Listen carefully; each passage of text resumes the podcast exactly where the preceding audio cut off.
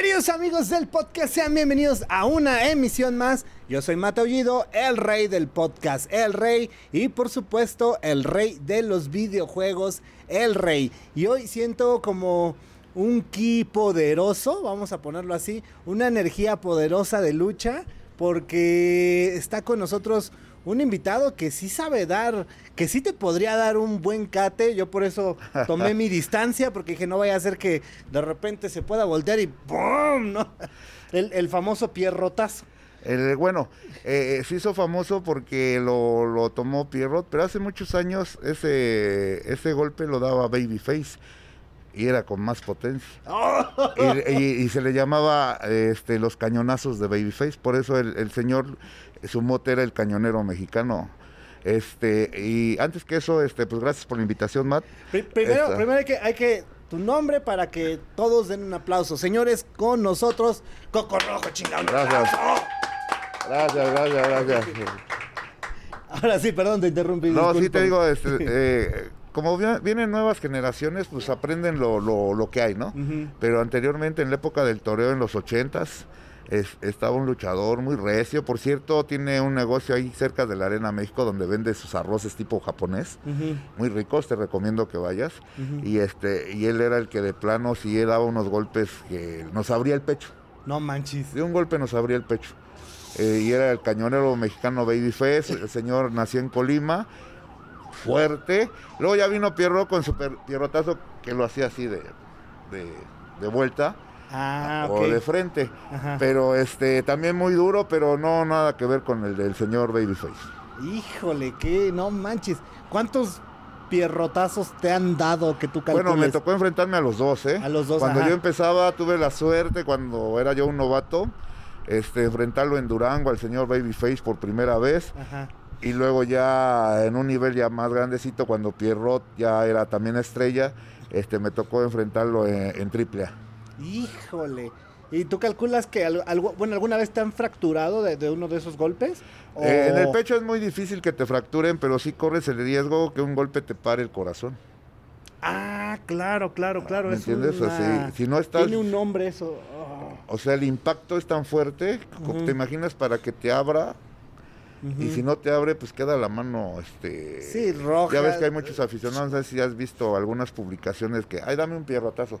Cuando me lo piden a mí, le digo, no, mi amigo, porque, pues, ¿qué tal si te, le llega a pasar algo, no? claro, claro. Y entre el juego y el juego, desgraciadamente, mucho compañero no toma conciencia de esa situación. Aparte, nosotros, pues, como este hacemos ejercicio con pesas, pues el pecho lo, endurecemos un poco más que una persona normal, ¿no? Ah, claro. Entonces el impacto va más. Sí, va este, más leve. Protegido. Y aparte, pues, ya sabes. Ya estás más protegido, te pones duro y, más protegido, ¿no?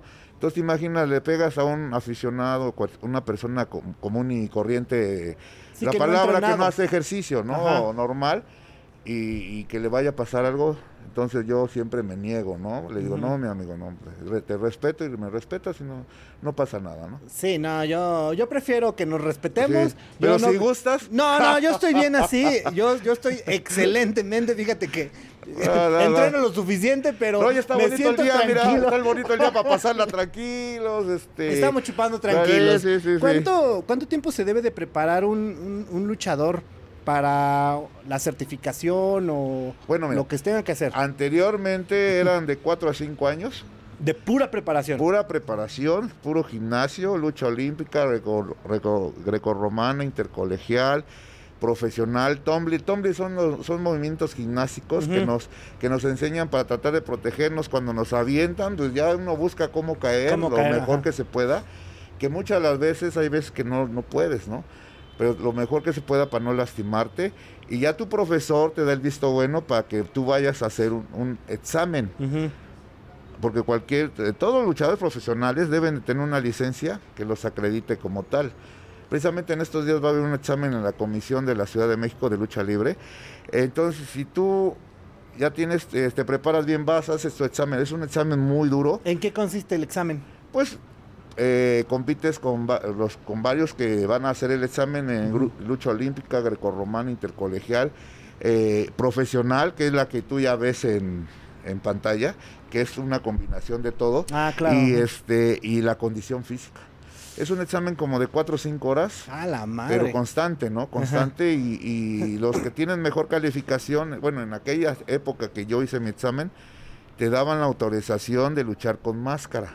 Ajá. Si tenías una calificación regular que no te reprobaran, sin máscara o te daban oportunidad de que fueras a hacer otro examen para que te dieran la autorización de la, de la máscara, porque no a cualquiera se la. Tenías que tener una buena calificación para poder usar una máscara. Y ahora desgraciadamente hay muchos luchadores que ni, ni licencia tienen.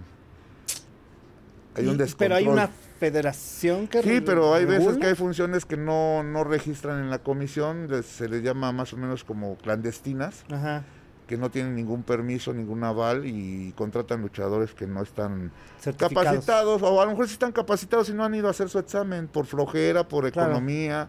ah, tiene un costo. ¿Cuánto, cuesta el examen? Eh, hijo, desconozco cuánto vaya a costar este. Pero. pues unos dos mil pesos, dos mil quinientos más o menos. Pero es por, eh, es por año, ¿me entiendes? al año vas y resellas tu licencia, pero nomás con un examen médico. Ah. Electrocardiograma de sangre. ¿En médico, Para que te den tu. Ya si te ven algo raro, te dicen, a ver, a ver, vamos a que te. O sea, si hay un control, ¿no? Si tú tienes tu licencia. Entonces yo le recomiendo a los muchachos nuevos que vayan a hacer su examen para que también esa licencia los avale en muchos lugares. Claro. Y también es una bronca menos al promotor. Porque tú como promotor te imaginas, me subes a luchar digamos, ¿no? Fallezco en la lucha. Las autoridades van a decir, a ver, eh, no es que el luchador, compruébamelo. sí, claro. Y no tienes un papel. Sí, no hay licencia. pero más sin embargo, si tú tienes una licencia, pues fue un accidente de trabajo, ¿no? Claro. Que, que se puede que se puede dar, ¿no? se, puede, se ha dado, se ha dado. Entonces aquí la situación es de que, pues les recomiendo a los promotores y a los muchachos que hagan su examen, que tengan su carnet para que pues, estén protegidos todos, ¿no? ¿Cuánto ha cambiado la técnica de la lucha a través de los años? No debería de cambiar porque es un deporte de contacto. Desgraciadamente ahora no están bien preparados los muchachos. Ahora quieren saltar, volar, brincar. Ya, ya es un, espectáculo. Ya no es tanto un deporte de contacto. ¿Qué ha sido espectáculo la lucha? Pero espectáculo en qué aspecto en los personajes. Por ejemplo, yo soy un payaso, ¿no? El santo era santo, pero era rudo a sus inicios. Blue Demon, Chado, La Sombra Negra, eh, eh, ahora más para acá Octagón. Eh. Entonces, ese es el espectáculo. Darle vida a un personaje, sentirlo, ¿no? Aunque yo soy un payaso, cuando nosotros empezamos a luchar con este personaje, éramos unos payasos, pero duros, no hacíamos payasadas, recios y bien preparados. Entonces, ese es el espectáculo, las capas, las luces, ahora las, las edecanes que le dan un toque especial. Antes salíamos directo y sin música ni nada, nomás se oía la, rechifla y las cornetas de en el, el eco de las arenas y, y, salía, nomás veían a uno salir del vestidor y la algarabía de la, afición, ¿no? Ahora ya ponen música, de canes, o sea, sí, ya hay se quienes tienen un show. Sí, ya es un espectáculo ya un más. Espectáculo, ajá pero eso ha hecho también que los compañeros piensen que también la lucha es un espectáculo a la hora de, practicarla, de realizarla, con tanto brinco, salto y pirueta que para mí no es lucha. No hay efectividad.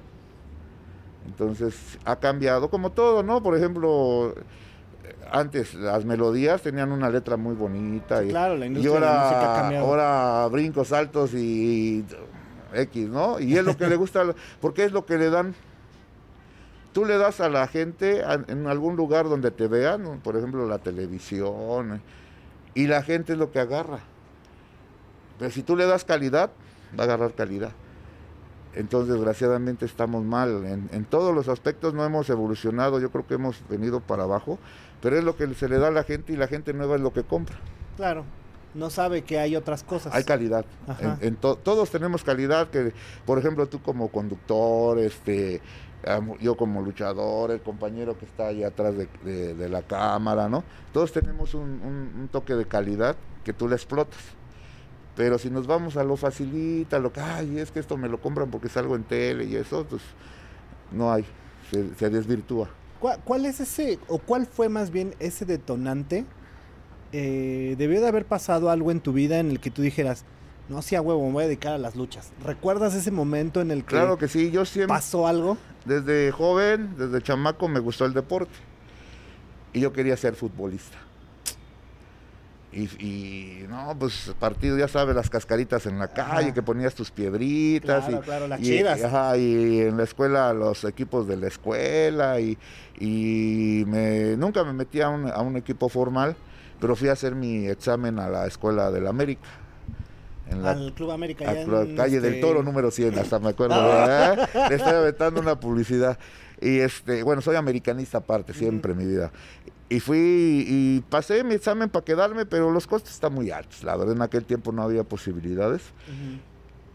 Y yo, mi padrino de bautizo, era un luchador de antaño de la época del santo. El señor Carlos Lagarde. Tricampeón mundial, le ganó el campeonato a Demon, luego lo perdió con Huracán. O sea, gran figura, pareja del señor René Guajardo de aquellas épocas. Y dije, bueno, no puedo ser futbolista, pero a mí me gusta hacer deporte. ¿vale? Voy y lo veo, padrino. ¿cómo ¿Me puede echar la mano? A ver, pues quiero ser luchador. ¿Seguro? Sí, órale. Y él me ayudó para entrar a, a entrenar a la Arena México. Uf. En aquel tiempo no había clases, era puro profesional el que iba. Pero pues por las palancas de él y que lo conocían y ahí trabajó mucho tiempo, me dieron mi pase para entrenar y ya entré con el profesor. En aquel tiempo estaba el profesor Rafael Salamanca, también gr- gran luchador de, de aquellas épocas. Y ahí ya me le pegué también al señor Blue Demon, el señor, Ujú. al señor Tony López a- y a varios compañeros que ahí entrenaban. Y empecé a entrenar y fue ahí como llegué yo a, a empezar con esto de la lucha libre. ¿Cómo, cómo, ¿Cómo se genera ese, mm, cómo decirlo, ese pique de repente entre los, entre los luchadores que ya sabes que dices, ah, este tiene que luchar contra este? ¿E- ¿Es, algo que ustedes este, pactan o es algo que en una No, lucha como que es, se da y es- dices, es algo "Ah, este de la carnal"? visión del promotor. Ah, ok. Aparte, como en todos los trabajos, hay envidias. Así te saludará muy bien por el frente y por atrás, ya sabes, ¿no? Claro. Entonces, el promotor tiene que tener mucha visión. Por ejemplo, a mí me programan con cualquier compañero. Pero si ven que nos damos buen agarrón, dicen, ah, y la gente Se ah, prendió. ah, se prende y agarra la, la lucha bien, dicen, no, pues esto lo repito. Y estos, y estos, y estos, y si llegamos a un acuerdo, pues llegamos hasta hacer una lucha de apuestas. Entonces, este, es la visión del promotor, porque la gente, este, la lucha libre, aparte de ser un deporte, un espectáculo que ahora ya es más espectáculo, es un negocio. El promotor invierte mucho. Impuestos locales, publicidad, eh, los sueldos de los luchadores, que somos varios elementos. Antes se hacía una función con veintitantos elementos, ahora hacen con 50, 60. Entonces, es un costo que hay que sacar. Entonces, él tiene que ver que la arena se llene. Como todos los espectáculos, ¿no? Claro, como un concierto. Sí, como, to- un como teatro, todos los espectáculos, si no, no es negocio. Entonces, si ve que eh, XX están jalando gente, pues lo sigo poniendo, lo sigo poniendo y lo sigo cuidando en el, en el lugar, ¿no? Porque hay car- el cartel es como también los de la- los músicos, los, los este, grupos, ¿no? Abre la primera, los primeros son los que abren y luego ya los últimos, los final. mejores son los que cierran o los que traen un pique una apuesta un campeonato son los que cierran, ¿no? Entonces, Ah, este... Claro, claro, tiene sentido. Entonces, la visión del promotor. No es que yo quiera, le diga yo al promotor, oiga, pues yo quiero, espérame, pues sí. O yo quiero cobrar tanto, pues sí, pues méteme gente y te los pago, ¿no? Entonces, ¿cómo funciona? O sea, to- por decirlo, estamos en... se- hay, hay varias agencias. Empresas, sí, nombre, empresas. Ajá. Empresas. Y a lo mejor tú estás en la empresa 1 Ajá. y esa empresa tiene N cantidad de luchadores. Su elenco. ajá. Su el- ah, ok, el elenco. Ahí está, ahí a todos les pagan un sueldo base. Eh, bueno, eh, cuando tú empiezas, sí.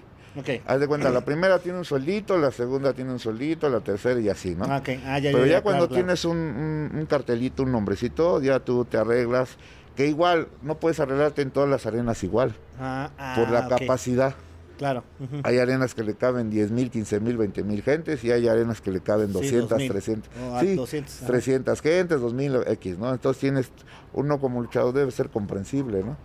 Pues es chica la arena, pues te cobro tanto, es mediana, pues tanto, o igual a distancia, si voy aquí, pues aquí en México, pues tanto, y si salgo, pues ya, ya conlleva unos gastos de, para- Adicionales, claro. adicionales. porque el promotor, eh, él está para cuando sale uno fuera de la ciudad, este, tiene que pagarte tus viáticos. Sí, el viático. Hospedaje y este, Comida, transportación. transporte. Comida no es, no es este, obligatorio. ¿eh? Hay Ah, promotores que lo hacen de, de corazón y, este, y se les agradece, ¿no? Pero no es obligatorio. Es nomás transportación y hospedaje y su... Nosotros le hicimos garantía al sueldo y la garantía. La garantía que es un adelanto de un La- como porcentaje, todo, ¿no? el 50%, llegando allá el otro 50%. Si conoce al promotor, yo, por ejemplo, los promotores que yo conozco no tengo problema, me pagan este, en el evento. Pero si no lo conozco, sí, un, un adelanto. Aparte para guardar la, la fecha, ¿no? Agendarla. Sí, sí, sí, sí, sí, claro, porque pues, es, es como un booking Sí. ¿Hay algún luchador que haya sido tu que hayas admirado y que de repente te haya tocado un enfrentón? Fíjate que yo cuando te digo que mi padrino era luchador y trabajaba en el toreo, en una empresa fuerte en aquellos tiempos, él me consiguió trabajar en las puertas de parte de la empresa. Porque tesorería y eso ponen su gente para los impuestos y eso. Y la empresa pone su gente también para que cuidara un- entre unos, ¿no? Se cuidan entre. Y yo trabajaba en el toreo. Y en la tercera lucha, el promotor de aquellos tiempos, el señor Flores, nos daba la orden. En la tercera lucha abran las puertas. Porque todos los domingos se llenaba el toreo. O sea, él no le preocupaba si entraba una o dos personas gratis a ver las últimas dos luchas. No, pues estaba lleno abríamos las puertas y ¿qué hacía yo? Pues me iba corriendo a ver la función, las dos últimas luchas. Y pues te imaginas en aquel tiempo las grandes figuras como Canek, el perro, los Canek, villanos, este Rambo, el solitario, tanta estrella y luego yo debutar y luego enfrentarme a ellos. Ah, pero hay alguno en el que dices, híjole, con este carnal. Todos de ¿Con aquella época todos? eran buenos, ¿eh? Ajá. Pero yo admiré mucho, por ejemplo, al perro, al profesor Rudemon, Mm. A quién más, este, a Fishman. No eran varios, porque la verdad era una calidad que desbordaban los compañeros, los señores de aquel tiempo. Y este, y desgraciadamente pues ya no hay esa, esa misma calidad, ¿no? ¿Qui- qui- ¿Quién se encarga de diseñar vestuarios, máscaras? Cada quien le En pone su propia tiempos, en personalidad. aquellos tiempos cada quien. Ujú. Eh, nace AAA y no sé si la empresa mexicana de lucha libre también. Eh, el, el jefe de AAA, él se puso a diseñar y sacó muchísimos personajes de su empresa. Muchísimos, hizo sus estrellas. Y entonces, si ahora tú eres este. Tú ya el llegabas, cuervo, eh, no por sé, ejemplo, nosotros, nosotros llegamos con nuestros personajes y nos decía, no, ¿qué crees que tengo un personaje para ti? Y ya te citaba, ya te daba el dibujo, que luego eran los manteles del Vips, volteados, ahí dibujaba, y ya, a ver, y a ver, mándalo a hacer, y ya teníamos quien nos lo hiciera, hiciera en, en, en AAA, y ya, ya se lo mostrábamos, daba el visto bueno, y ahora a darle, ya dependía de uno darle vida al, al personaje, pero eran ideas de él. Y de ahí sacó muchísimas estrellas. Pero, ¿tú eres dueño de ese personaje o ese personaje le pertenece a? El personaje ya es mío, Ok. nació en AAA. Yo en el 2000, yo entré en AAA desde que empezó en el 92, pero con otro personaje. En el 95 Cinco, 97, me ¿no? pasa me pasan este personaje que ya me habían dado otros y en el 2000 me hago independiente porque AAA trabajaba todo en AAA todo su elenco era- en aquellos tiempos eran estrellas. Salía uno y estrella. Salió otro y estrella y estrella. Entonces todo el cartel era estrella, entonces no podías este, luchar todos en la lucha estrella, tenía que haber ya niveles, ¿no?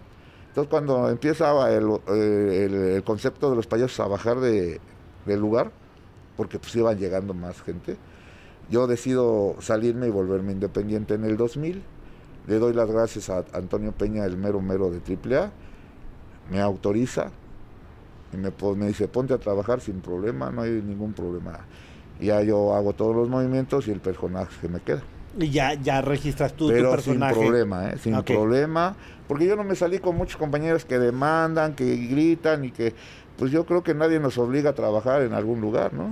O sea, yo estuve a gusto, agarré lo que pude agarrar, eh, me dieron la trayectoria que yo creo que me gané y gracias, ¿no? O sea, darle. Y hasta ahorita no he tenido ningún problema. ¿Cuál es la lesión más grave que has tenido? Fue antes de empezar a luchar. Me fracturé la clavícula. Por Antes, una ah, mala caída, ah, por una sí, pues, mala... luchando, luchando a ras de lona. pues, las derribadas en aquel tiempo te quieren poner las espaldas y tú no tienes que dejarte ponerlas. Entonces estás giros y eso y de repente caes mal, el brazo mal y te, te- me troné esta clavícula. y, me y te- de, seis de- de- meses. de arma mortal te la regresaste así con el no, poste, se ¿sí? rompió, se rompió. No manches. Entonces, este, pues seis meses de para- y volver a empezar otra vez porque el brazo se me. En aquel tiempo acomodaron, me enyesaron y el brazo, haz de cuenta, con el yeso se adelgaza, se Ah, deshidrata. calor y... No sé si has oído de las fajas de yeso. Sí. Te deshidrata y pues lo bajas, pero te la quitas y ¡pum! Entonces igual el brazo pues adelgazó y con ejercicio y todo volvió a agarrar su lugar y todo y el movimiento todo. Lo único que quedó un poquito más salida esta que esta, pero soldó y todo bien. Y ahora actualmente también das este mm, terapia, entrenamiento, ¿cómo se le puede A, a llamar? raíz de que nos dedicamos a esto, mucho compañero de antaño y a- igual extranjeros que han venido, nos han dejado técnicas para ayudarnos nosotros mismos a recuperarnos las lesiones, como ajustes, como los quiroprácticos, ¿no? Pero son técnicas de nosotros. Ya. Entonces, por ejemplo, hay veces que un compañero se lesiona arriba del ring y si podemos de una vez ahí mismo y, y la gente ni cuenta se da. ¿Me entiendes? Mientras no sea fractura. Claro, o sea, la gente cree que le estás haciendo ahí una llave. Sí, mis compañeros, ¿no? Yo, por estás- ejemplo, mis parejas, en- una vez brincó uno de ellos y en la pura caidita del brinco, se le, como que se le desvió la cadera y, y- y no podía caminar bien. Y a ver, acuéstate, y ahí en la cejita, ahí lo vi mole, y ahí le- se la acomodé. Entonces, este, hay que, o bajando, en dado caso, que no se dé uno cuenta y ya bajando en el vestidor, ¿no? Entonces son técnicas que a nosotros nos han servido mucho. Entonces para una lesión normal de una persona normal, pues es mejor, mucho, mucho más rápido, ¿no? Entonces damos terapias a quien guste, no nos anunciamos, yo lo, hago- lo, lo- lo doy por pura recomendación. Por ejemplo, boca en boca. atienda, ajá, y ya me llama, oye, ¿sabes qué? Tengo esto, me recomendó fulano de tal, de tal lado. Ah, sí, sí, cómo no, ya les pregunto a ver qué tienes, eh, ya más o menos hago mi evaluación si puedo, y digo, mira, mi técnica es así, si en la primera sesión sientes mejoría, es por ahí. Y cualquier terapia, ¿eh? Si tú vas en la primera sesión, si no sientes nada, no te sirvió, hay que buscar otra. Hay, hay muchas alternativas. Son alternativas para evitar cirugías y tantas cosas, ¿no? Y, y tomar mucho medicamento. Yo, yo, yo necesito un ajuste de espalda, de rodillas, General, de general, general, no alineación y balanceo. Exacto, alineación, balanceo, cambio de aceite, Sí, este, sí. los no, yo les filtros. explico, yo les explico a mis pacientes que soy empírico, ¿eh? Pero he tenido resultados, o sea, muy buenos resultados. Y por- con pura recomendación. Y, y, de, y ahora que das, este, podemos llamarlo terapia, sí. Sí. Ok, ahora que das terapia, ¿cuál es eh, la lesión más grave que has visto? Bueno, lesiones graves este, que ha atendido que se les ha salido el hombro. Hay que acomodarlo. Ajá. Esa es una. Hubo otra, le- pues no es lesión, que crees que a un paciente le cayó un virus que le afectó la médula espinal. Entonces perdió fuerza de brazos y, y- y piernas. Y pues le estuve dando seis meses este, terapias dos veces por semana. Para, primero le controlaron el virus en el hospital donde atienden estas, estos casos. Ujú. Ya después me contactaron a mí para darle for- fortalecerles otra vez sus piernas, sus brazos. Y en seis meses lo volví a echar a caminar y a- hay que trabajar otra vez. Y aparte, das eh, entrenamiento. O sea, por ejemplo, si yo llego y digo, ay, es que, o sea, no para luchar, Ajá. sino. Para defenderte. Ah, ándale, a lo mejor para defenderme. Defensa personal. Defensa personal. Sí, sí se podría, pero este mm, no, no, no se ha prestado el caso, ¿no? Ya. Porque, por ejemplo, sí estuve un tiempo dando clases de lucha, pero los muchachos no aguantan ahora el ritmo de, de la de antes, de las técnicas de antes. Ahora quieren brincar, saltar, y eso sí viene, pero ya al último. Primero tienes que tener tus bases o Eres sea, que es luchador. como un acondicionamiento, no, o sea, un cuerpo muy conoci- firme. conocimientos de llaves y contrallaves. Ah, ya, ya, ya. Y ahora quieren llegar y quieren saltar y brincar. Le digo, no, aquí vas a aprender primero a luchar y luego brincas. Porque aquí no es de venir a brincar y saltar. Eso ya es un adorno que tú le vas a poner a tu, a tu, A tu a show. tu personaje. Ah, claro, el personaje. a tu lucha, hacia tu personaje, ¿no? Pero aquí tienes, te vamos a enseñar a defenderte, como tú dices, bien, para que puedas competir. Entonces ya ahorita ya quieren, ahora, ahora luchadores eh, quieren verse bonitos. Pero, pero ah, no, no, no has pensado tampoco en dar alguna especie de entrenamiento, no necesariamente alguien que quiera luchar, sino "Güey, yo necesito hacer ejercicio porque necesito sentirme Ah, claro, como sí. bien. O sea, y eso sí Ah, lo sí haces. se podría, sí, el- Ah. el acondicionamiento de nosotros es muy duro. Por ejemplo, en la Arena México nos, nos ponían, no sé si has visitado la Arena México. Sí. Arriba hay unas gradas y hay unas escaleras. Le damos dos, tres vueltas subiendo y bajando las escaleras. Y luego cargando a un compañero. Y luego haciendo media sentadilla cada escalón. Y luego correr, rema- ya rematábamos en el ring. Pero primero era eso, y resortes, este, el que haces como marómica disparado, eh, en el piso. Nos ponían a hacerlo y cuidado te rajaras, ¿eh? En aquel tiempo el que decía, no, ya no aguanto, le da cada, si éramos 10, 10 azotones cada uno. Son 100. Ya No vete, órale, ya vete a descansar. O sea, tenías que aguantar porque era duro. Ahora no, ahora te digo, quieren brincar, saltar, verse en el espejo. Ay, no, no me vayan a dar eso todo. Se ponen sus anabólicos, antes era con la pura comida y puro ejercicio, o sea, ha cambiado mucho. Pero pues es lo que la gente les, ha- les está gustando, si a la gente, pero es lo que le dan. Si le dieran calidad de la buena, de la de antes, también, y está, y no, no ha dado resultado. Antes teníamos miles de arenas, ahora hay pocas y no se llenan, o sea, no ha habido un resultado Sí, positivo claro, del nuevo de, de la estilo. nueva manera en la que luchar. hacen, ¿no? Ajá. Ahora, actualmente, ¿cada cuándo te presentas en, en- en el ring? Ahorita ya este ya no es como antes que había muchas arenas. Ahorita la verdad yo ya te, acabo de cumplir 38 años de profesional. Entonces ya la verdad ya nomás voy a donde me convenga y me cuiden mi, mi lugarcito, ¿no? No no voy a cualquier función. Este pues me estaré presentando tres, cuatro veces al mes, cinco, pero donde yo, yo me siento a gusto, ¿no? Y después de la pelea, que como 20 en aproxenos para... No, bueno, yo en lo particular no, no, no hay necesidad. Antes estábamos acostumbrados a luchar diario. Los domingos tres, cuatro veces en, en un día. Entonces, el cuerpo lo acostumbras a maltratarse y a- a- el, el cuerpo es muy maravilloso. No sé si has visto los gimnasias, los to- todos, ahora los esos que hacen este maromas en los edificios y eso. Ah, el parkour, ajá. Al, al cuerpo es tan maravilloso que tú con entrenamiento lo, lo haces que haga cosas maravillosas. Pero hay que machetearle, hay que machetearle, hay que machetearle, hay que machetearle. Como en la escuela que nos decía, ¿no? Sí, claro. Órale, a Sí, machetearle. para aprenderte las tablas, Ah, ah, necesitas practicarlas mil veces. sí, O sea, entonces, este, igual el ejercicio, por ejemplo, vas a un gimnasio a hacer ejercicio con pesas. Primer día terminas, aunque las hagas mal, terminas al otro día no te puedes levantar. Vas al tercer día, ya como que vas a agarrar. Ya en una semana, 15 días, ya agarraste. Ya puedes irle subiendo poco a poco de peso, porque primero tienes que empezar con poco peso, para que vayas agarrando cómo se hacen los ejercicios. Si tú haces un ejercicio mal, pues no te va a, no te va a funcionar. Acostúmbrate a hacerlo con poco peso y luego ya, ya que lo tengas bien dominado, le aumentas peso. Entonces es como todo, tienes que ir poco a poquito, pero machetearle, machetearle, machetearle. Y, por ejemplo, mm, ¿en qué país de los que te ha tocado a lo mejor ver o vivir crees que se viva la lucha igual que en México? Bueno, uno de los países que yo soñaba via- eh, visitar y, lu- y luchar allá era Japón. Allá la lucha la tienen muy, muy, que también ya se ha desvirtuado en ciertas empresitas, ya hacen mucho show y eso. Ujú. Pero en aquellos tiempos también era muy, muy, muy cuidada, muy respetada la lucha. Al luchador los tenían como dioses y todo. Uno de los que triunfó allá fue el señor Mil Máscaras. Gracias a él pudimos ir muchos mexicanos después, ¿no? A, a Japón. A, a Japón.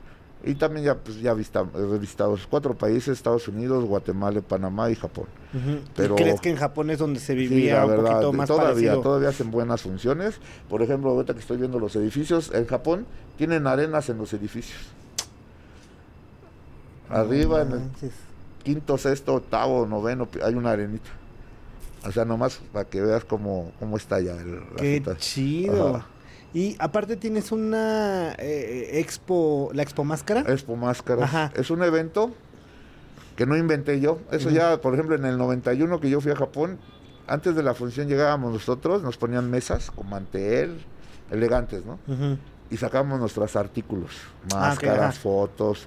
En aquel tiempo no, no había tanta variedad como ahora que ya podemos mandar a hacer de, de todo, De sea, playeras, monitos. tazas, plumas. Este, sí. Nomás llevábamos máscaras, fotos y a lo mejor playeras. Antes de la función nos ponían y a vender y atender a la gente y firmar los, los programas muy elegantes, eran como unos libritos en aquel tiempo, el cartel. Ahí lo firmábamos. Y de ahí yo en el, hace 12 años, que sería en el 2010, me invitan a, hacer, a, participar en un evento de coleccionistas, de artesanos, de cómics, los que venden cómics. Y íbamos tres luchadores, bueno, dos luchadores y un, un artesano mascarero. Era Kato Kun Lee, el artesano era Kenjiro y un servidor. Y fuimos, nos pusieron una mesita y subimos los tres la gente hasta ni pensaba que ni éramos los verdaderos. Y platicando con el señor de ahí nos dice, ¿puedes invitar más gente? Cato en aquel tiempo ya andaba un poco malo de salud y Kenjiro pues se dedica a, hacer máscaras. Y me dice Cato, ¿tú puedes? Le digo, sí, yo lo hago. Entonces ya al mes yo llevé 10 gentes. Al otro mes llevé 20. Hasta que le llevé casi 60, 70 gentes. Y llenábamos el lugar. Entonces ya nos daba un área para nosotros solos y abajo ya metía lo que tenía antes. Pero la atracción era la lucha. Claro. Entonces ahí empecé con la Expo Máscaras hace 12 años. Salimos de ese lugar y ya empecé a buscar lugares. Llegamos al gimnasio Benito Juárez de la alcaldía del mismo nombre, al Juan de la Barrera, y así, así buscando, buscando. Ahora ya corro con, pues no es la suerte porque fue un trabajo, ¿no? Que ya me llaman para invitarme. Hemos estado en seis estados de la República. Presentando la Expo. La Expo Máscaras. Hemos estado en el World Trade Center, en la Torre Latino, en el Centro de Convenciones de Tlatelolco, en Zapopan, Jalisco, en el mero Zócalo de Zapopan. Entonces, este, se nos han abierto las puertas, pero por el trabajo, ¿no? Ahora ya han salido muchas copias de, la, de la Expo Más. No la inventé yo, pero la de calidad es la mía porque yo llevo gente de, renombre y gente, compañeros leyendas retiradas y es una atracción porque hay mucho aficionado que, por ejemplo, tengo al halcón de la época de los setentas y hay aficionados que se acuerdan de él y lo van y lo buscan. Claro, es obvio, sí. Y le compran la máscara, se toman la foto, la playera, o sea, ese es el éxito, aparte de que pues hay que machetearle como todo. Publicidad, sí, esas expos son de experiencia y de, y de acreditación. Y la publicidad. Publicidad hay que, por ejemplo, ahorita saliendo de la entrevista voy a ir a, ver, porque tengo, tengo evento el día 10. en ¿Día de julio? De, julio, en el campamento 2 de octubre, en una cancha de fútbol rápido. Y 15, 16 y 17 de julio, a un lado del Juan de la Barrera, vamos por invitación de una expo de cómics también.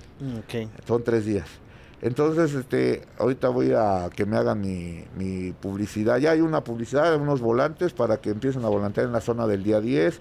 O sea, es un, trabajo que me gusta hacer a mí porque hay veces que cuando mandas a la gente no lo hacen como uno quiere. Ah, no, ellos agarran y tiran los volantes a la basura, sí, claro. Sí, sí, no, ahí ya está todo. Ahorita ya hay lonas en esa, en esa zona, todo. Entonces el volanteo se va a trabajar en unos este tianguis que se ponen el fin de semana, este fin de semana para que ahí aprovechen. Es un tianguis muy grande que, se, que está en la Patlaco, la colonia Patlaco. Se pone sábado y domingo y ahí se va a aprovechar para volantear. Y aparte en las redes sociales que ya estamos un eh, ubicaditos. Ya, ya ahí va, ahí va, la cosa. sí, 12 años. se armó Llevo 146 eventos. Bien. 146 eventos. Vamos a, vamos a pasar a la sección de la historia de terror. Te voy a decir en qué consiste la historia de terror. Vas a platicar qué es lo peor que te ha pasado antes o durante una lucha. Eh, eh, no sé, de que estabas muy nervioso, te zorraste en los calzones, llegaste, no había evento, este, puta, te quedaste parado en medio de la carretera y te agarraron los, este, los policías. Pues, pero no es tanto de terror, no, es como una, anécdota. Anécdotas, Sí, porque de terror, pues este, un día nos espantaron en un hotel de Ciudad Juárez. A ver, a ver, está buena, a ver, Richard. Este, fuimos a a luchar 15 días allá y nos hospedaron. Y yo siempre hice pareja con un compañero que tiene un poquito más de experiencia que yo, el Rey Cobra. Y ya terminamos de luchar y llegamos al hotel, cenamos, ya eh, la habitación, camas separadas, aclaro. ¿Quién sabe? No sé, no lo sé, Rick, ¿eh? Parece falso. Entonces, este, eh, pues ya me acuesto, se acuerda, ya... Y ya de cuenta que, no sé si soñé, entre sueños de una sombra que se mete al closet y le digo, se llama Gus, Gustavo, Gus, ¿qué? Creo que se, metió alguien al cuarto. Ah, no, no, sí, creo que se metió alguien. No, pues ya que no, me armo de valor, prendo la luz y me asomo al closet, no había nada. Al otro día le platicamos al, a la administración, que pues ya no, como teníamos ya tiempo ahí, pues ya agarramos cotorreo, ¿no? ¿Qué crees que así, así? Dice, híjoles, es que, ¿qué? pero pues no pasa nada. Dice, es que ahí mataron a una persona hace unos años. No manches. no, pues lo que le digo, ¿sabes qué? Pues cámbianos de habitación. Sí, oye, ah. carnal, de- nos hubieras dicho desde el principio, para saludarlo ya, Sí, de ¿no? mínimo, O ¿no? sea, puede ser que lo soñé o puede ser que haya habido algo ahí, ¿no? Esa es una. Y una chusca, una vez llegamos a Tehuacán y no dábamos, no había el, clásico como ahora, ¿no? El Google Maps y, y este, pues no dábamos y habla- ahí va un muchacho, ven, íbamos en el carro. Oye, este, ¿dónde van a ser las luchas? Era sordomudo.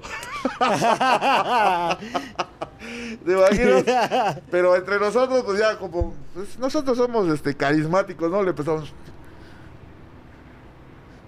Ya nos, nos- ah, que nos, él nos llevaba, pues, súbete. ¿En Ya- serio? Ya, nos llevó así. ¿Sí? Ya lo metimos y, se, y se- ya se disfrutó de la función. Qué chingón, Pero, o sea, son, ¿eh? son detallitos de. Esa estuvo muy buena. No, bueno, pero pues, como quiera nos, nos guió, ¿no? Nos llevó. Vamos a suponer que esto es una máquina del tiempo Ajá. y tienes la oportunidad de viajar a hace 25 años al pasado. Te vas a encontrar contigo mismo y tienes la oportunidad de darte un consejo. No significa que quieres cambiar el presente. Simplemente es en otro multiverso, en otro universo. Te encuentras contigo mismo y te... En lo deportivo, ¿no? ¿Qué consejo te darías? En lo deportivo. En lo que sea, o sea, ¿qué consejo te darías a ti mismo hace 25 años, ahorita? Pues yo creo que eh, lo deportivo de confiar del- de, de la gente. Porque antes este llegábamos a, a luchar, no pedíamos anticipo. Y nos pag- luego no, la entrada no era, no resultaba y nos pagaban con cheque. Llego- Llegué a juntar como 20 cheques, que luego no los puedes cobrar. O te sale más caro meter el pleito que lo que es el... Eso es este, confiar en la gente, ¿no? Y ahorita pues ya, te digo, a la gente que conoce uno pues ya no hay problema, ¿no? Y puede fallar, ¿eh? Porque siempre Claro. hay una primera vez. Sí, sí, sí, claro. Pero pues, pero yo creo en eso, en otro aspecto que este, pues desperdiciar luego tiempo, ¿no? Tiempo que pudiste haber aprovechado en cualquier cosa y que luego uno, no sé, lo desperdicia y, el- y llegas a una edad donde el tiempo se va muy rápido ya. No sé si se les ha pasado, llegas a, a cierta edad que ta- te tarda y luego ya en cierta edad ya los días se te van así. Entonces el tiempo se va rápido, hay que aprovecharlo y todavía podemos aprovecharlo. Esas son las dos cosas. Ahora, seguimos en esta misma máquina del tiempo. Vamos a abrir otro multiverso y tienes la oportunidad de ser cualquier otro luchador. No se vale decir, ah, yo mismo porque me quiero mucho. Sino es otro multiverso y tienes la oportunidad de ser cualquier otro luchador. ¿Qué luchador serías en ese multiverso? Sería porque lo admiro, ¿no? Ujú. Pues podría ser mi padrino, Carlos Lagarde, porque siendo un peso welter, o sea, no muy arriba de ochenta y tantos kilos, yo he llegado a pesar 120 kilos.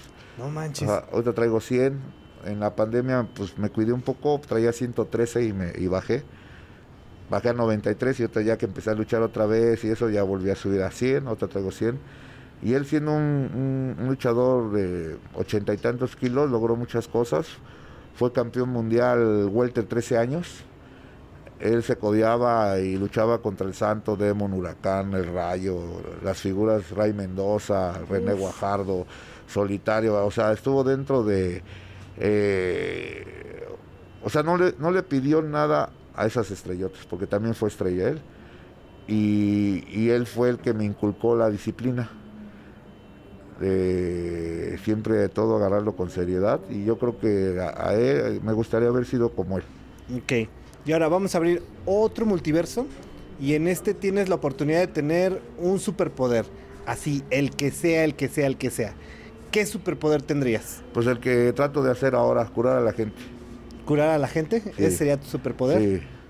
Vieras la satisfacción que me da cuando yo atiendo a una persona y lo, le ayudo, no le digo te curo, te ayudo, porque tú eres, tú pones, ellos ponen el 50% y yo pongo el otro 50%. Sí. Porque ellos tienen que poner, hacer sus ejercicios que yo los pongo y yo hago lo, lo mío, ¿no? Entonces es una satisfacción, no es el dinero, porque como te digo ahorita eh, que no tengo consultorio, lo cerré por falta de que llegaba la gente, siempre pedían la atención a domicilio. Entonces bajo costos para que se puedan atender, ¿no? Para que pueda Entonces hacer. sí es una gran satisfacción. Y más a las personas mayores que estuve atendiendo ahorita en la pandemia, que dejaban de salir y sus, sus movilidades se, le- se les atrofiaban, eh, porque tenían miedo. O sea, pues todos, todos teníamos miedo, ¿no? Pero ellos no los dejaban salir su familia, entonces ya no podían caminar y llegar y atenderlos. Y una persona mayor hay que tratarlos con mucho cuidado. A los bebés y a los niños y a las personas mayores es, es diferente el trato, muy porque los puedes lesionar.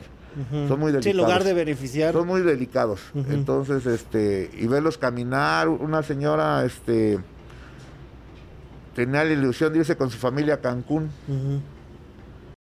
pero no podía caminar. Faltaban tres, cuatro meses. Le digo, vamos a una cosa, señora. Échele ganas y yo le aseguro que usted se va a Cancún con su familia. ¿En serio? Sí, vamos. Y sí, sí se fue. Sí se fue a Cancún. Entonces, esa es una satisfacción.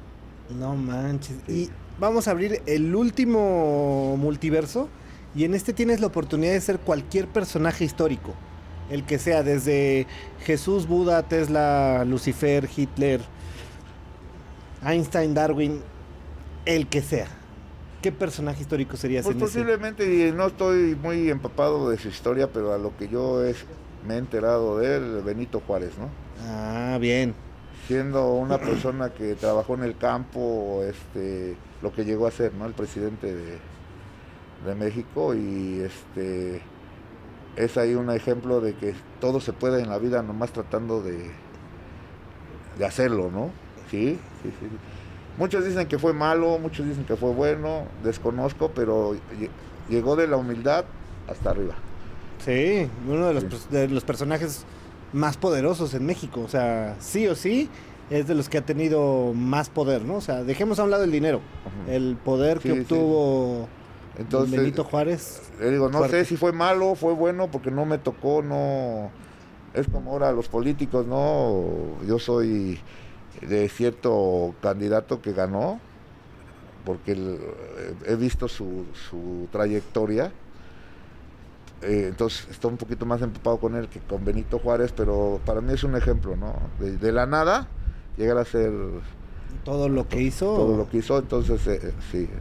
eh, ¿A- al- ¿Alguna vez te ha tocado vivir una situación en la que, por poner un ejemplo, vienes en el transporte público y alguien te hace la, la maldad de querer agarrarse a golpes contigo?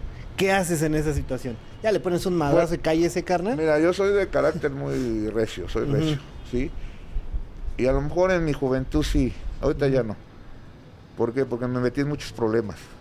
Por eso mismo. Sí, yo, yo- o sea, no están para saberlo, pero yo, yo he caído en el reclusorio por lesiones, Ah.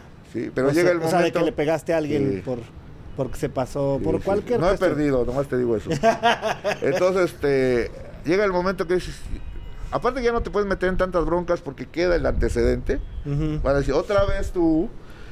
Entonces, este, claro, no quedé, pero sí lo pisé en lo que llegaba mi abogado y tal, ¿me entiendes? Sí estuve unas 12 horas. Entonces, este, ya la piensa uno de, "Ah, son broncas que... Y luego para, te retan y luego chillan. O sea, pero te- o sea, pa- pa- pasó de que te retaban sin que supieras que eras tú. Sí, lógico, ¿no? Ajá, Sí, ajá, lógico. ajá. Y así como que dices, Pero pues tú sabes que te agarran y ya saben quién eres tú. Y luego, no, pues él abusó y... ¿No? claro. Entonces, y, y con cualquiera, ahorita no nomás porque yo sea luchador, yo le puedo buscar la bronca a cualquiera, saco una pistola y me da un balazo, Claro. ¿no? ¿Para qué? Por ejemplo, a mí no me gusta manejar por lo mismo, tenía luego muchos problemas de, de, pic- de tipo vehicular y pues, te bajas y te- antes era de que te, y te agarrabas y ya, y cada quien con sus golpes, ¿no? Ahora no, no sabes que el que saque una metralleta, una pistola, un cuchillo, ¿para qué? ¿No?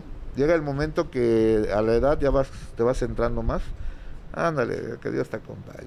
Porque luego, luego te retan y si, y si pues te va bien, pues luego, ay, es que abusó, ¿no?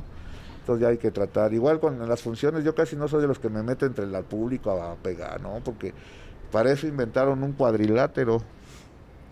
Ha habido muchos problemas con compañeros que se van entre la gente y lógico, el aficionado está enardecido y te avienta la cerveza o te pega, te pega o ha habido compañeros que los han picado.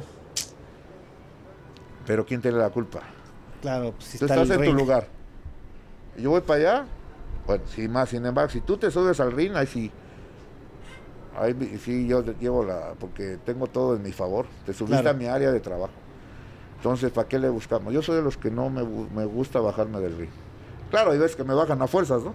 Sí, Pero, pum, vas por abajo. Pero no soy de los que andan ahí. Ni... Ahora, lo hacen, se van hasta las gradas.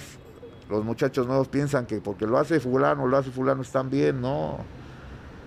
Si no, no hubieran inventado un cuadrilátero, se ahorra uno la renta del ring, Claro. ¿No? Entonces, Que es cara, además. Sí, cara. Entonces, ¿para qué le buscamos, no? Y sí, luego, pocos ya de... Yo ya perdí la máscara en el 2007. Sí. Pero me presento con mi madre, mi esposo ando sin máscara atendiendo a la gente, llegan que la foto me la pongo con, con máscara o sin máscara, con, ya. este, pero poca gente me reconoce en la calle.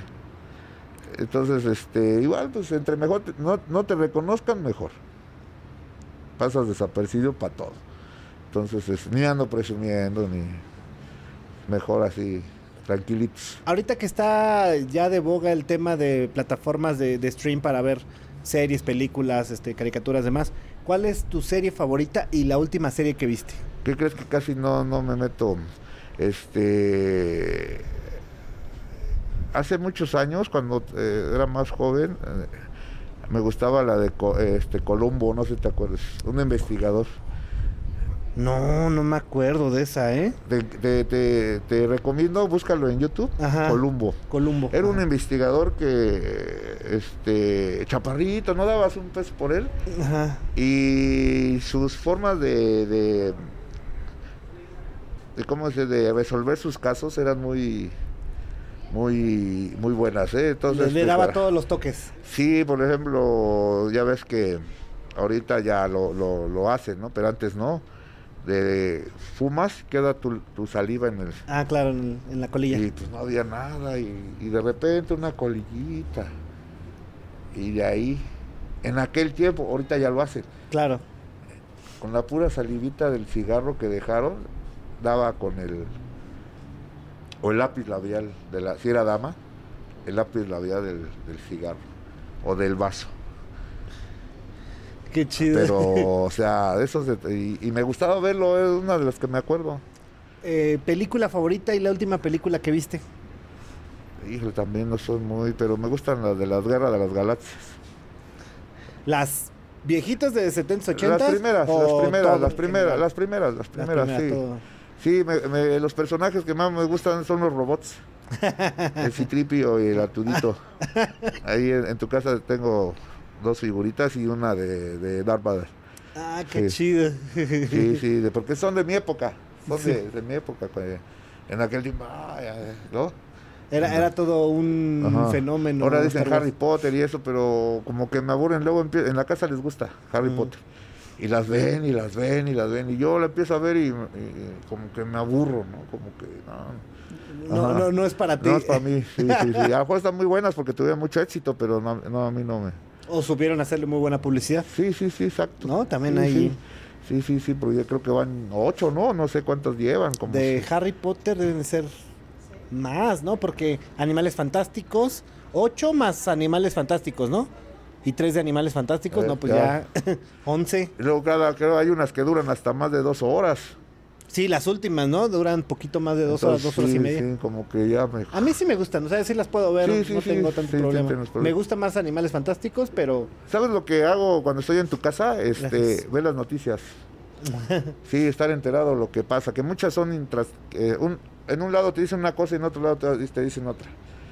O sea, no, no es verídico al 100, ¿eh? ujú, O sea, no sé si por conveniencia o porque de- se informaron de una forma y de un lado se informaron de otra, pero sí me gusta estar informado de, la, en la, en la tele. Cambia un canal y cambia otro y cambia otro, y, pero noticias. ¿Noticias es lo que más consumes? veo, sí. ¿Cuán- ¿Cuánto tiempo tú haces de ejercicio físico? Ahorita desde la pandemia, te, te voy a ser honesto, sí me cuidé mucho. Sí me cuidé porque, no sé si sepan, en el gremio de nosotros fallecieron a nivel República Mexicana y México como 300, 350 compañeros. De todos tipos, colores y sabores, y No categorías. manches. Entonces sí me cuidé porque dije, no vaya a ser de que yo vaya a enfermar a... eh, se- para mí sería muy doloroso enfermar a mi familia. Claro. ¿no? Entonces me cuidé mucho y ahorita hasta la fecha ya voy a empezar a ir, pero todavía no voy al gimnasio. Lo que yo me puse a hacer, como yo vivo en la zona de, de Tlatelolco, pues iba a X lugar, me iba caminando y me regresaba caminando. O sea, me, me gusta caminar mucho. Iba caminando me regresaba, y bajarle un poquito a la, a la comida.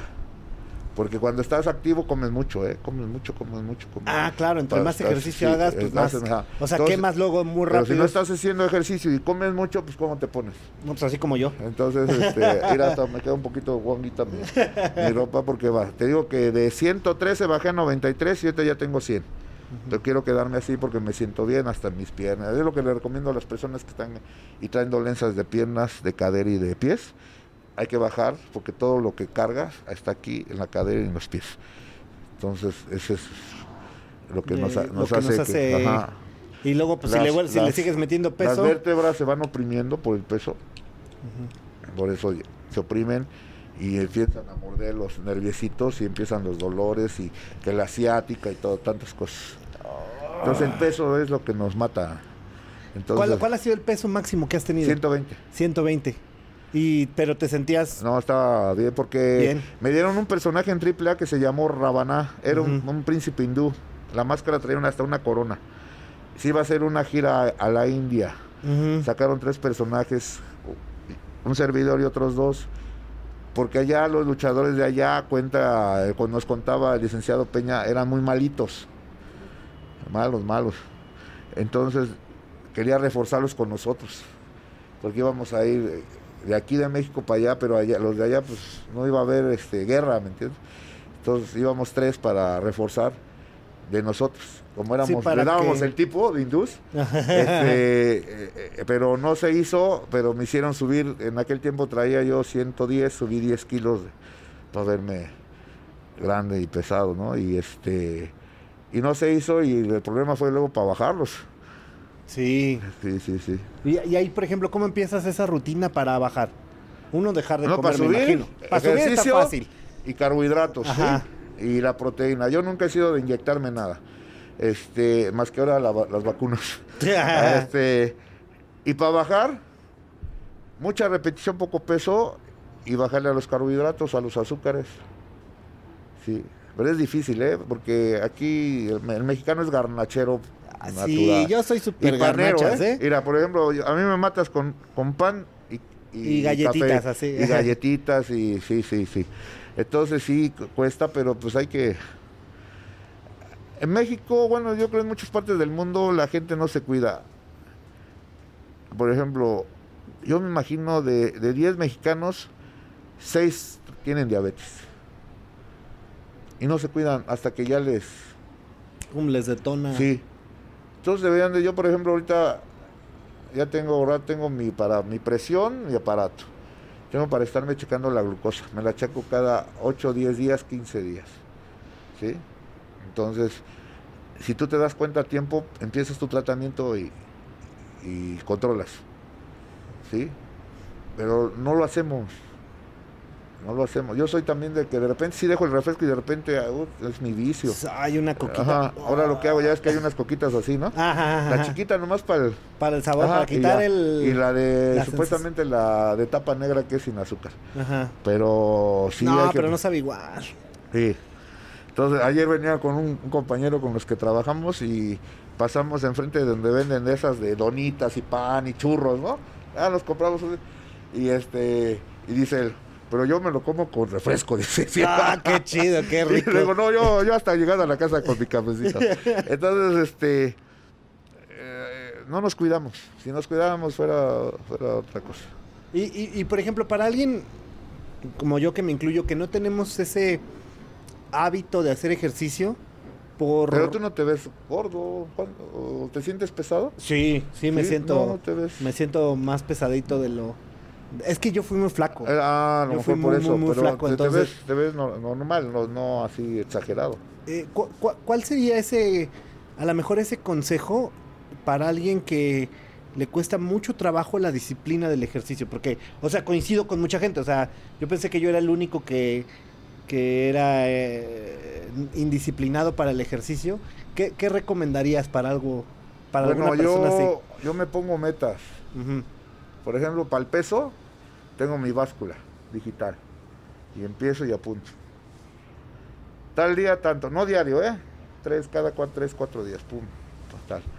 Y a los cuatro días veo, y si bajé algo, dije, ahí voy.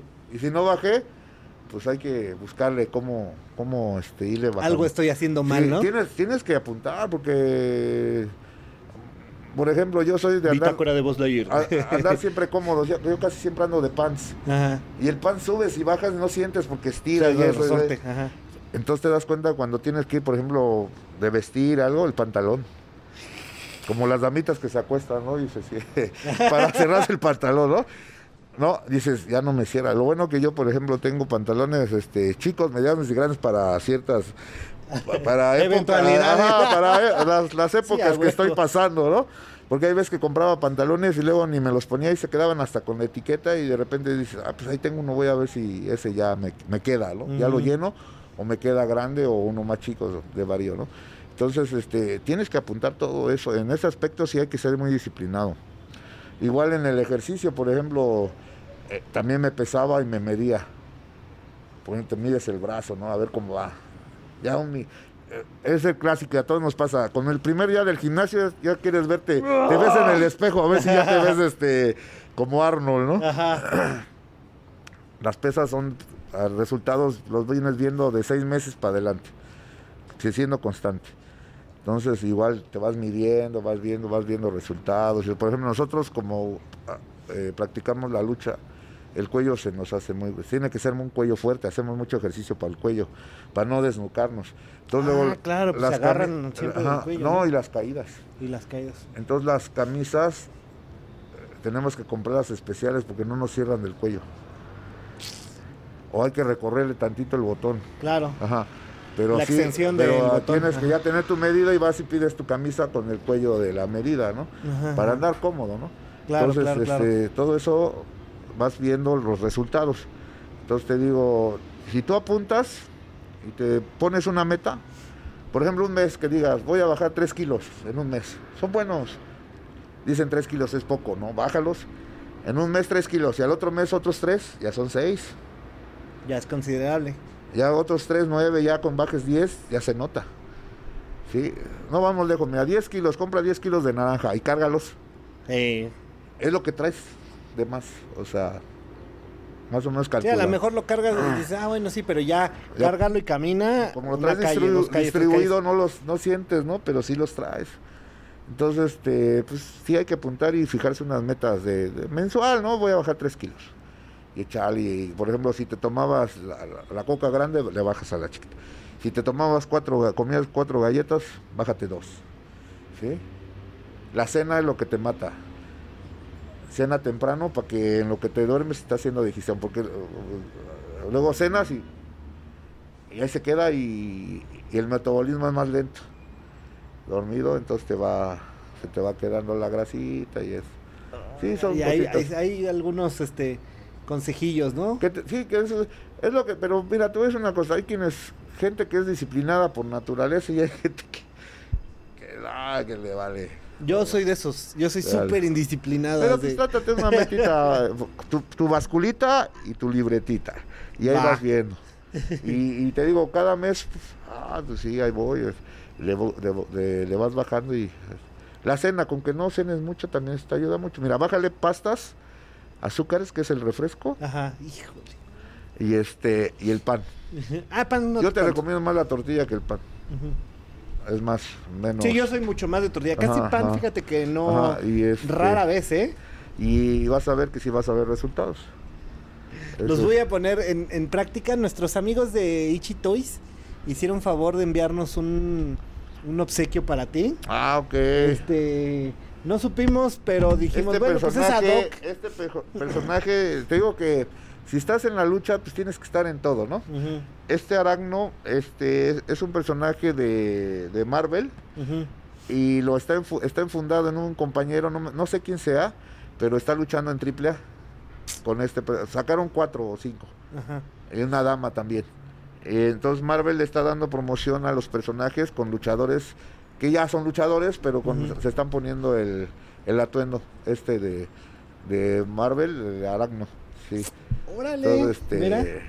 o sea que están, este, esto está muy bonito. Ahora que he estado yendo con, junto con la Expo a, fuimos también eh, por invitación del señor Cristian Simed a la Mole famosísimo evento. Venden mucho estos, estos, estos, no este, sino los muñequitos. Sí, en los funcos, ajá. Ajá, y están bonitos. Pero pues son de colección, estos no son para como los luchadores que te- de- del mercadito, ¿no? que era para que te pusieras a luchar con los, y los Y hasta despintaras. había el ring. El Yo me acuerdo que, que de chico yo No, tenía el ring. unos rines bien preciosos. Y, lo, y el, el luchador con la capita, o sea, a mí eso... Sí, ya, sí, yo sí. estaba muy chiquito, les mordía las manos, ya sabes, ¿no? No, ahora ya son más este articuladitos y eso, pero hay, hay muñequitos que son de colección. Es más, tienen hasta más val- validez con el tiempo su- con su cajita. Su Sí, tenerlo en el blister, Ajá, como ajá, se le llama. Pero pues, dime, o sea, no le veo, si no lo compras para jugar, o sea, ¿no? Por ejemplo, un niño lo ve y lo quiere sacar, Claro. ¿no? Yo, por ejemplo, lo veo y lo, lo ve y pues, no está Y dices, no, no lo quiero ahí sacar. Junto al Darth Vader y junto al Citripe y junto al Arturito y, y están, pero son... Y así nosotros mandamos hacer nuestra mercancía, muñecos, este, llaveros, este, todo, todo, de, de, eso- de nuestra imagen. Y eh, antes de terminar, ¿algún consejo que le quieras dar a la gente, algún mensaje, lo que sea? ¿Y tus redes sociales? Pues que se cuiden, que coman bien, que se vacunen. Esto todavía sigue, nomás que ahorita pues ya el gobierno de aquí pues no puede cerrar- encerrarnos. Tenemos que trabajar. Ya hubiera sido un caos. Sí, no, ya económico. Sí, sí, todo- critican, critican y que hay tantos muertos, sí. Pero si nos hubieran ce- encerrado ahorita, anduviéramos sa- saqueando supermercados, anduviéramos, este, no, sería un caos. O sea, eh, desgraciadamente la política inventa cosas. Pues espérate, deja que trabaje este gobierno, y ya cuando les toque a ustedes trabajen, ¿no? Entonces ahorita, pues las vacunas, ahí están, yo llevo cuatro, ya llevo cuatro vacunas, ahorita ya empiezan los niños, hoy. Sí, sí, sí. Hoy que Es lleven, importante. que lleven a los niños, este, a lo mejor si nos llega a dar, a mí no me ha dado, gracias a Dios, si nos llega a dar nos va a llegar más débil el, Sí, el que virus, ojalá, una gripita y sales, ¿no? Entonces, este, que se vacunen, que se cuiden, que se alimenten bien, que se chequen. Eh, las terapias, le digo, no co- porque vayan conmigo o con cualquier quiropráctico que crean que valga la pena. Un- una vez al año, dos veces al año, para que les den su ajustada, anden bien. La columna, si anda bien, andas bien para todo, ¿eh? Para todo en general, ¿eh? Para todo. Entonces, su alineación de columna y todo para que, pues disfrutemos, disfrutemos la vida el ratito que vamos a estar aquí. Tus redes sociales para que la gente te pueda seguir. Eh, en Facebook Mario Jiménez, Ujú. Coco Rojo Original. En Instagram Coco Rojo Original. Y este y también está la página de Expo Máscaras, Expo Máscaras, productos y artículos oficiales. Y ya para cerrar, la última pregunta. Eh, vamos a suponer que llega Dios, Buda, este, Mahoma, la energía, el Todopoderoso, en quien creas. Abre una nueva línea de tiempo y te da la oportunidad de volver a empezar tu vida y te da a elegir si quieres hacer exactamente la misma vida y volver a estar sentado ahorita o elegir otra vida completamente diferente. Eh, escogería elegirías? la misma, pero si me preparé un 100%, prepararme un 200%. Pero la misma. La misma. La he disfrutado. Claro, todo tiene lo bueno y Todo lo es malo, ¿no? Una ruleta y un... Pero lo he disfrutado, no me quejo. Le acabo de cumplir 38 años luchando, quiero luchar dos años más, retirarme a los 40. Y este y, y, por ejemplo ayer que luché en la arena Naucalpan, ver que la gente todavía nos, nos, nos quiere, eh, nos ovaciona y todo, entonces este pues no, no, no me arrepiento, nomás sí prepararme todavía más, me hubiera preparado más todavía, ¿me entiendes? Para estar más todavía más fuerte. Pues con esto cerramos, chicos. Por favor, un aplauso a Coco Rojo. Gracias, gracias. Yo soy Matt, el rey del podcast El Rey. Nos vemos el día de mañana. Cu chao.